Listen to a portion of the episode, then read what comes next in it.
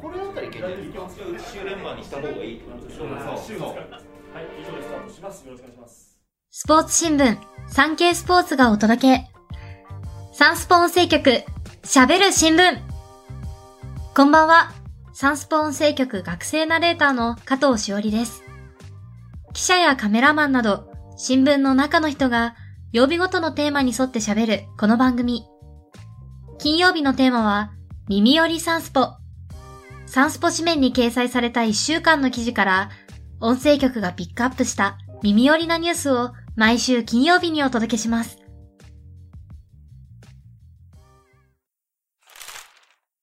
AKB48 メンバーが成人式で紅白帰り咲きを誓う。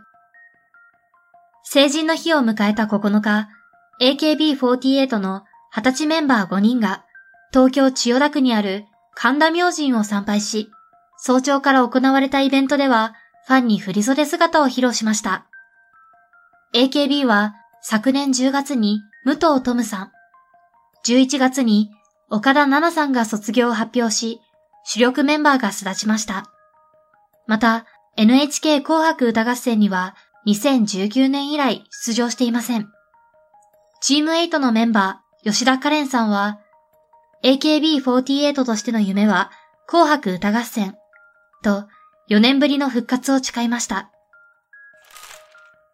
元高野花親方と元フジテレビアナ、河野恵子の次女が芸能界デビュー。大相撲、元高野花親方、花田浩二さんと、元妻で元フジテレビアナウンサーのタレント、河野恵子さんの次女が芸能界デビューすることが8日に分かりました。次女は20歳の白川玲さん。9日スタートのフジテレビ系昼のバラエティポカポカの月曜レギュラーメンバーに決まりました。8日に晴れ着姿で公の場に登場した白川さんは、海外で活躍できる女優になりたい、と抱負を語りました。白川さんによると、6歳の頃に女優を志し、16歳から2年間、英国に語学留学。おととしの大学進学を機に、事務所のオーディションを受け入所し、デビューのためのレッスンを積んできました。父親の元高野花親方とは17歳の誕生日以来会っておらず、デビューを直接伝えられたら、人生で一番のサプライズということで、喜んでくれたら嬉しい、と笑顔を見せました。9日に始まったポカポカは、お笑いコンビのハライチと、フリーアナウンサーの神田愛花さんが司会を務める3時間の生放送番組。月曜から金曜日の午前11時45分からの放送です。羽生結弦さんが3月11日に宮城でアイスショーを開催。フィギュアスケート男子で2014年のソチ冬季五輪と18年のピョンチャン冬季五輪を2連覇し、昨年7月に競技会からの引退を表明した羽生結弦さんが東日本大震災から12年となる3月11日に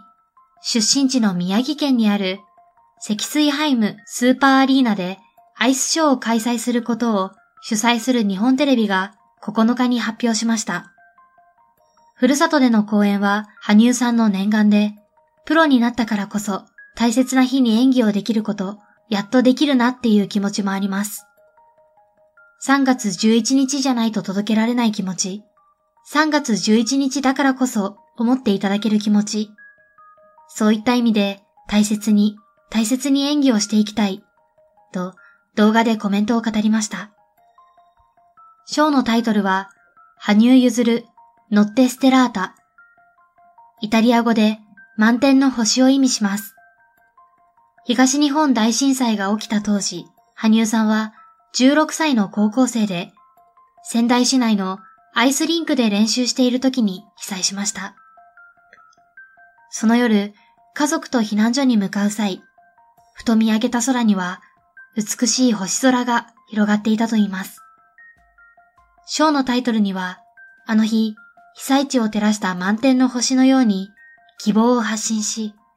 人々が少しでも笑顔になるきっかけになれば、という羽生さんの願いが込められています。公演は3月10日から12日まで3公演が行われます。WBC の日本代表選考発表、大谷選手が会見。3月に開催される野球の国地域別対抗戦第5回ワールドベースボールクラシック WBC に臨む日本代表の12選手が6日に先行発表されました。12選手の一人、アメリカ大リーグ、ロサンゼルスエンゼルスの大谷翔平投手はこの日、栗山秀樹監督と共に東京都内で会見しました。2017年の前回大会は右足首の故障のため出場できなかった大谷選手にとって WBC は初出場となります。野球を始めてから今日まで1位以外は目指したことがない。優勝だけ目指して勝つことだけを考えていきたい。前回出られず、今回が初めての WBC なので、楽しみにしながら頑張りたい。と力強く語りました。また、背番号は2015年の国際大会、プレミア12などの代表選出時につけていた16に決まりました。今回の WBC は各国トップのメジャーリーガーが揃い、かつてない熱気に包まれる中、侍ジャパンは3度目の頂点を目指します。日本ハムに強力な援軍が加入。プロ野球、北海道日本ハムファイターズは10日、信じられないのセリフを流行語にした元監督のトレイ・ヒルマンさんとコンサルタント契約を結んだと発表しました。ヒルマンさんは2003年に日本ハムの監督に就任し、2006年に日本一、2007年にはリーグ優勝に導きました。その後は大リーグカンザスシティロイヤルズの監督やヒューストンアストロズのベンチコーチなどを歴任しました。16年ぶりの復帰となる日本ハムで、新外国人選手のスカウトや、在籍する助っ人、コーチ陣とカウンセリングを行うということです。新庄剛志監督とは、2006年に日本一を達成した際の監督と選手の間柄、黄金タッグで7年ぶりのリーグ優勝を狙うヒルマンさんは、これまで培った経験と知識を惜しみなく注ぎ込みます、と話しています。ユリアン・レトリーバー、怪我、もう大丈夫。お笑いタレントのユリアン・レトリーバーさんが11日に東京都内で行われた資生堂ブランドアンバサダー就任発表会に特別ゲストで登場しました。昨年10月、ユリアンさん自身が主演を務めるネットフリックスシリーズのドラマ極悪女王の撮影で背中と頭を打って休養していました。このイベントが休養後初の公の場となり、いろいろご心配をおかけしました。もう大丈夫です。とアピールしました。一方、資生堂のブランドアンバサダーに就任したモデルの森ひかりさんは、憧れのブランドでしたし、一緒に美を追求するチームになれたことは光栄です。と感激していました。数、恒例の契約更新発表は見送り、サッカーポルトガル2部、ウニオン・ディスポルティーバ・オリベイレンセの期限付き移籍に合意している元日本代表の三浦和義選手は、例年自身の背番号11にちなんで、1月11日午前11時11分に契約更新などの情報を発表してきましたが、今年の発表はありませんでした。三浦選手は今月8日から J1 横浜 FC の宮崎キャンプに参加しています。新天地については1月中には決まりますと話しており、交渉は詰めの段階に入っているとみられます。ヤクルト、村上様がベルトメーカーと異例の専属契約。プロ野球、東京ヤクルトスワローズの村上宗隆内野手が、ベルトメーカーのコアテクノロジー社とアドバイザリー契約を結んだことが11日に分かりました。村上選手は伸縮性とサポーター機能がある同社のベルトコアエナジーをプロ1年目の2018年から愛用しています。ベルトのみの専属契約は球界では異例と言います。ベルト、コアエナジーの野球用は脇腹から腰回り部分が6層のストレッチ素材で作られており、サポーター機能を持つベルトとしての構造が認められ、特許も取得した一品です。投げる、走る、打つという動作を行う野球では、腹部のインナーマッスル、腹横筋が重要だけに、このベルトには伸縮性があり、姿勢に合わせて体幹の筋肉をサポートします。値段は税込み1万1000円。メーカー担当者は、村上選手は若いのにリーダーシップや体の管理などがすごいなと共感しました。今後、世界一のバッターになる可能性もあり、しっかりとしたサポートと、今後の野球界のためにご協力していただきたいとの思いでお願いしました。と、専属契約の理由を明かしました。大学ラグビー選手権、帝京大が総大に対象。第59回全国大学ラグビーフットボール選手権大会の決勝戦が8日に東京国立競技場で行われ、関東対抗戦1位の帝京大学が3位の早稲田大学を73対20で破り、2大会連続11度目の優勝を果たしました。元日本代表で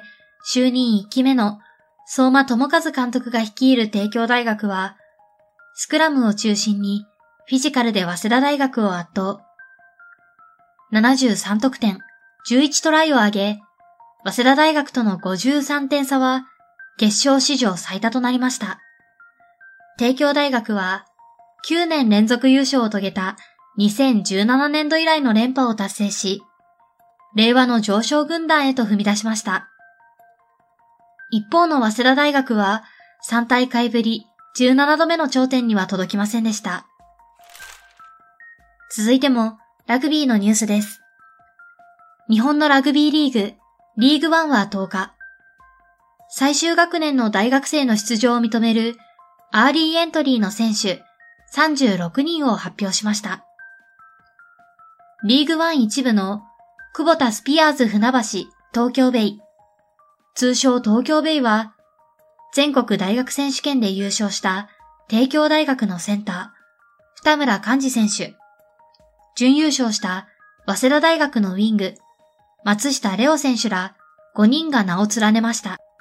また、コベルコ神戸スティーラーズ、通称神戸は、京都産業大学のキャプテンで、フランカーの福西隼人選手ら2人を登録しました。アーリーエントリーは、今シーズンから導入された制度です。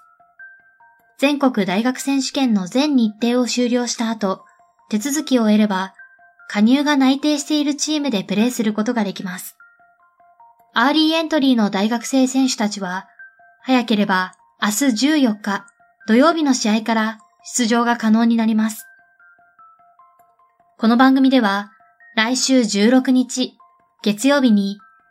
大学ラグビー観戦歴50年を誇る担当記者による大学ラグビー選手権特集会を配信します。こちらもぜひお楽しみに。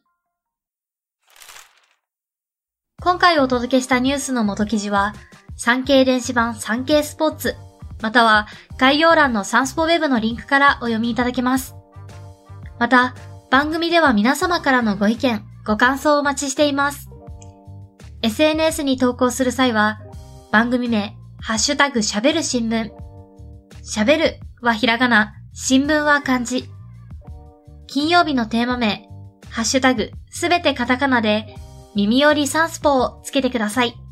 SNS 以外からは、概要欄の専用フォームからも送信可能です。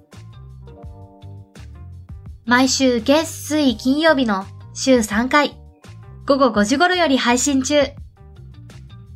次回の配信は週明け月曜日、なるほどサンスポのテーマに沿って、先ほどのニュースでもお知らせした通り、